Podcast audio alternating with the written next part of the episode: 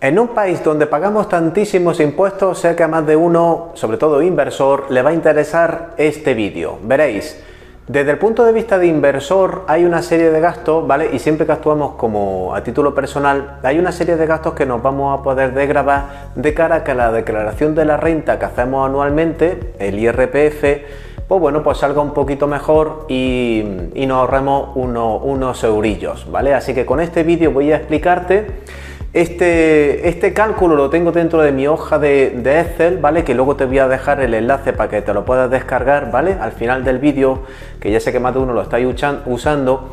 Y bueno, quiero explicaros esto porque, porque me he encontrado a gente que está con, bueno, con una o varias propiedades y las tiene en alquiler y no, digamos, no está haciendo esto y, y bueno, y quiero que lo sepáis para ahorraros un dinerillo, como digo, en la declaración de la renta. Mira, veréis.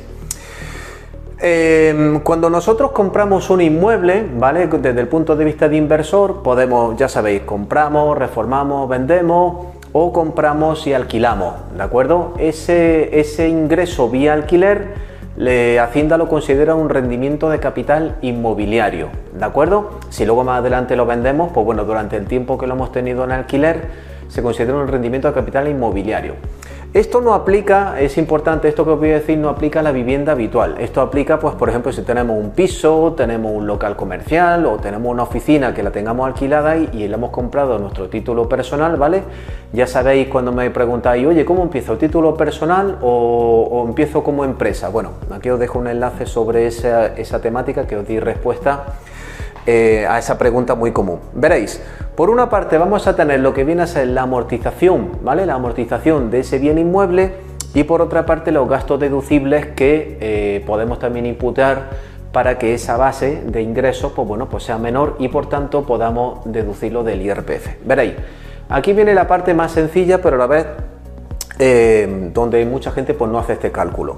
Veréis, Podemos amortizarlo por depreciación, ¿vale? Eh, el inmueble que hemos comprado y que tenemos en alquiler. Pero ¿cómo lo vamos a hacer? Veréis, esto igualmente también os voy a dejar el enlace a la web oficial de Hacienda, ¿vale? Para que veáis que no me estoy inventando nada y, bueno, para que sepáis que, cómo se calcula.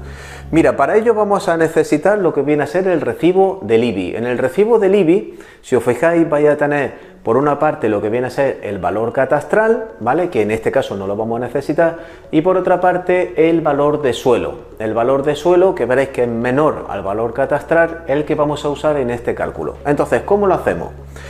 Nos vamos a coger el total de gastos que hemos tenido de la compra, todo, o sea, el valor que hemos declarado de compra en escritura, más el impuesto de transmisiones, el ITP, más lo que nos costó el registro y la notaría, ¿vale? Y ese cómputo lo sumamos. Entonces, con ese, ese importe total, le vamos a restar el valor de suelo, ¿vale? El que digo que está en el recibo del IBI, el valor de suelo.